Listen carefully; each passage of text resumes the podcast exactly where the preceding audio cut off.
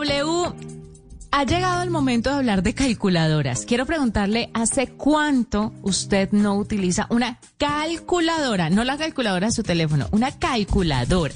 Como las que uno tenía en el colegio, ¿no? Las que uno tenía así que Sí. cargaba y que eh, había dos versiones, la normal que hacía las operaciones básicas y la científica, que era la que tenía la todas las funciones trigonométricas y las raíces cuadradas, etcétera, y cúbicas, etcétera, etcétera. Eh, no hace muchos años, yo creo que hace muchísimos años no tenía una calculadora en la mano, pero me acuerdo que ese era un estatus diferente cuando uno tenía la científica, sobre todo la Casio. Sí, uno miraba a la gente con otros ojos cuando tenía la calculadora científica. Sí, tiene toda la razón. Venga, bueno. no, con más capacidades económicas, es que Ah, sí, a también. veces no alcanzaba para ese tipo. Esas calculadoras eran, Sí, no eran baratas. un lujo, No, pero eran, pero eran, eh, digamos que para las generaciones que nos están y las escuchando. prestaban y, nos las rotaban. Exacto, la, la gente que está escuchándonos que son de, no sé, más, más hacia este siglo, eh, deberán estar pensando de qué están hablando. Pues haga de cuenta que nuestros computadores, el portátil que usted utiliza, el mismo celular que usted utiliza ahorita, pues no era un símbolo de estatus como lo es ahora, era la calculadora en esa época. Ahí era cuando La calculadora. Pues se siguen utilizando, ¿sabe? Lo que pasa es que usted y yo hace rato pasamos por, por la academia, pero no estamos enterados de cuánto se utilizan ahora y la tecnología además que hay alrededor de ellas. Y es que la marca Casio está contribuyendo de forma positiva, doble, en la educación de Colombia a través de programas que busca educar a los profesionales en el país. ¿Cómo? ¿De qué manera? Con software. Vamos a ver qué nos cuenta César Lau, gerente académico de Casio para la región, para Latinoamérica. César, bienvenido a la. ¿Cómo están, Juanita W? Buenas noches. Gracias por, por invitarme.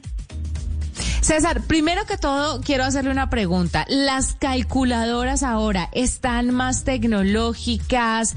Eh, ¿La educación ha cambiado y ha cambiado la forma de ver este elemento eh, dentro de esa dinámica escolar eh, o dinámica universitaria? ¿Cómo las debemos entender el día de hoy? A W y a mí que hace rato salimos y que no tenemos idea cómo está funcionando el asunto en este momento. Sí, eh, las calculadoras como, como un recurso, como una herramienta didáctica han cambiado y tienen mucha innovación en la actualidad. Eh, yo, yo haciendo un poco de historia, eh, la primera calculadora que Casio desarrolló era la Casio 14A. Esta calculadora era de- del tamaño de un escritorio, para quienes nos están escuchando y tengan una idea, era el Uf. tamaño de un escritorio Dios. gigantesca en 1957 Uh. fue la primera calculadora electrónica en el mundo inventada por Casio. Wow. Entonces, eh, y luego, luego la primera calculadora de, digamos, personal pequeña se desarrolló en Casio en 1972, que es la famosa Casio Mini. Entonces, eh, Casio tiene pues eh, una larga historia en el desarrollo de calculadora. En la actualidad tenemos un modelo de calculadora que está siendo muy utilizada en, en todo el mundo, que es la Casio Class Wiz. Y esa calculadora, pues de acuerdo a, a la tecnología actual, puede, digamos, representar los objetos matemáticos de otras maneras haciendo uso del celular. Es decir, juega complementándose con el teléfono inteligente, con el celular, para hacer, por ejemplo, gráficas, eh, para hacer representaciones estadísticas, tablas. Inclusive se puede descargar algunas cuestiones en, en un hoja de cálculo, en un documento de Word mediante la conexión a Internet. Sí. Entonces, Casio ha ido innovando en ese sentido en lo que son las calculadoras científicas. Pero, eh, César, hablando justamente de este programa del que desarrollaron ustedes, que creo que se llama eh, Gakuhan, eh, ¿qué, Ah, sí. qué es lo que hace? ¿Cómo funciona? ¿Y qué es lo que le ofrece a los profesores y a los estudiantes? Les cuento. Eh, Casio apoya en el mundo el aprendizaje de la matemática con un programa académico que se llama Gakuhan. Este programa es liderado por Casio Japón, la casa matriz, y promue- promueve precisamente este desarrollo de la educación a nivel mundial. Contamos con profesores en todo el mundo, en todo el mundo, colaboradores y profesores formados. Y en América Latina, de manera específica, yo, yo tengo trabajando al- a cargo de, de la división académica desde el año 2012 y en Colombia comenzamos ya en el 2013 con talleres presenciales en colegios, universidades. Hemos visitado a muchos, seguramente algunos de los que nos escuchan recordarán el nombre o recordarán que Casio estuvo en su en su escuela. Y la idea la idea es sacarle provecho a un artefacto, a un recurso que siempre estuvo en el aula, pero que lamentablemente siempre ha sido mal utilizado e inclusive mal visto por, por muchos docentes, ¿por qué no decirlo? ¿Por qué? Porque se piensa que la calculadora puede reemplazar el pensamiento o puede generar en el estudiante cierta, cierta apatía, cierta flojera, en aprenderse las tablas y operaciones. La cuestión es que con nuestros talleres, los que hacemos en Colombia y las formaciones, nosotros tratamos de mostrar y derrumbar esos mitos. Es decir, aprender matemática es mucho más que calcular. Aprender matemática es desarrollar otras competencias que inclusive ustedes tienen en Colombia dentro de un documento que se denomina los lineamientos curriculares de matemáticas. Sí. Y estos lineamientos curriculares eh, hablan de cinco pensamientos y además de cinco procesos generales de toda actividad matemática. Y basado en, en estos documentos oficiales, nosotros hemos desarrollado ciertos programas de formación de manera específica para incorporar la calculadora como un instrumento, como una herramienta, como un recurso que apoya el aprendizaje y la enseñanza de la matemática. Y eso es lo que hacemos con los profesores. Mediante procesos de formación, hicimos uno de manera virtual en el 2021 y hemos cerrado la semana pasada con una actividad presencial en Bogotá. Y entonces eh, eso es lo que estamos haciendo por ahora, ¿no? Estamos eh, formando, formando profesores y dotando también a estos profesores con sed de calculadora. Claro, cuéntame un poquito qué es lo que están viendo, cuáles son las deficiencias o cuáles son los vacíos que tienen los profesores para que decidan apoyarlos y educarlos y qué pueden hacer las personas que quieran estar dentro de estas capacitaciones a futuro. ¿Cuántas más van a hacer? ¿Van a seguir siendo online? Porque, pues obviamente en Bogotá de forma presencial puede ser muy interesante, pero hay eh, profesionales de la educación en todo el país que necesitan capacitarse. ¿Cómo lo pueden hacer?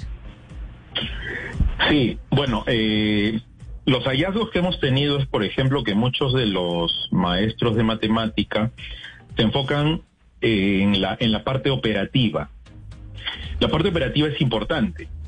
Eh, lamentablemente es una es uno de los cinco procesos. El desarrollo de algoritmos, la ejecución de algoritmos es uno de los cinco procesos que el Ministerio de Educación en Colombia promueve eh, existen otros procesos, ¿no? Como es el razonamiento, la comunicación matemática, la modelación.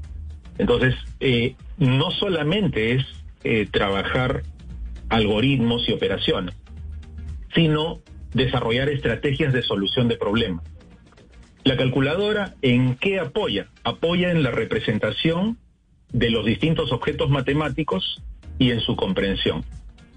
Hago un ejemplo muy rápido para que se entienda. En clase los maestros brindan un objeto matemático, por ejemplo, una función, y le piden al estudiante que haga la gráfica. El objetivo es la gráfica. Cuando nosotros incorporamos tecnología, el objetivo no es obtener la gráfica, que es muy difícil de hacerlo a mano y, y se invierte mucho tiempo. ¿El objetivo cuál es? Es la comprensión de una representación gráfica para poder resolver una situación problemática. Entonces, más que construir la gráfica, lo que promovemos es la comprensión de la gráfica para que tenga un uso. Y el uso es plantear una estrategia de solución a un problema real. Entonces, en, ese contexto, las herramientas tecnológicas se convierten en un recurso que apoya la solución, mas no brinda la comprensión, no brinda la lectura, eh, sobre el objeto matemático o la modelación que se ha hecho. O sea, no hace la operación. Y eso es lo que nosotros tratamos. Sí, sí, sí, claro. O sea, y eso es lo que nosotros tratamos de hacer. Eh, fíjense, que desde que nosotros seguramente estudiábamos, ya, ya nosotros estamos más grandes, sí. seguramente nos decían grafique, dibuje, haga el diagrama, genere la tabla. Las funciones. Pero en la realidad, ¿qué es lo que sucede? En la realidad lo que nosotros tenemos que hacer como ciudadanos, ni siquiera como profesionales, es leer información, leer un gráfico estadístico y comprenderlo para tomar decisiones. Qué importante es eso.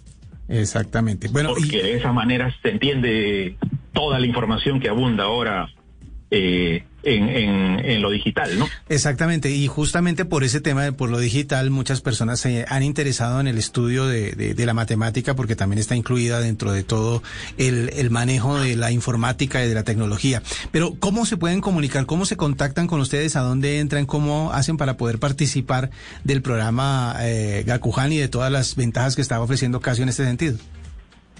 Sí, pueden entrar a la página de Casio, simplemente colocar eh, Casio Worldwide Education Website, es Casio W E W, ¿no?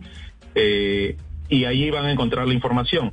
Ahora, en Colombia nosotros tenemos un distribuidor, todos los distribuidores a nivel latinoamericano eh, tienen que hacer como parte de la política de trabajar con la empresa Casio un, una contribución a la sociedad que es en la parte educativa.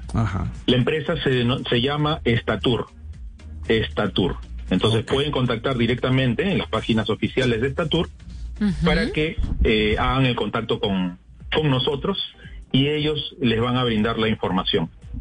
Yo también les puedo pues, dejar mi correo y es que me quieren escribir.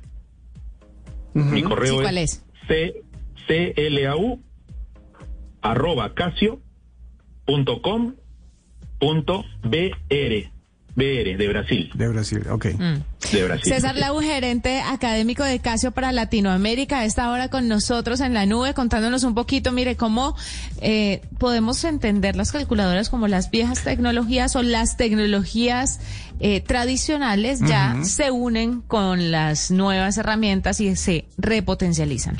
Ayudan a la educación. Y sabe que me gusta una cosa, eh, nuestro invitado es el gerente académico de Casio para Latinoamérica, es decir, Casio tiene una división académica para poder eh, mostrarle a tanto profesores como estudiantes cuáles son los avances que ellos han eh, encontrado, eh, que han desarrollado para poder aprender y comprender mejor las matemáticas y la utilización de las matemáticas dentro de la tecnología, porque muchas veces hay personas que no quieren estudiar cosas que tengan que ver con tecnología porque justamente incluyen un, un componente matemático que tal vez no se entienda, pero gracias a compañías como esta, pues es más fácil acercarse a ese conocimiento. Cada vez tenemos más herramientas para entender y para aprender. Hacemos una pausa, ya regresamos.